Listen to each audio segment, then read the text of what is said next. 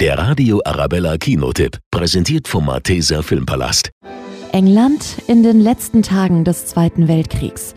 Bernd Trautmann kommt als Kriegsgefangener auf die Insel und wird dort im Gefangenenlager vom Trainer des lokalen Fußballclubs entdeckt. Okay, Jungs, hört mal. Das ist Bert aus Bradford. Wir probieren ihn heute mal im Tor aus. Was ist mit Bert aus Bradfords Hals? Er hat da oben eine Kriegsverletzung. Ja, man kann kaum sprechen. Du bist völlig verrückt. Das ist ein verdammter Deutscher.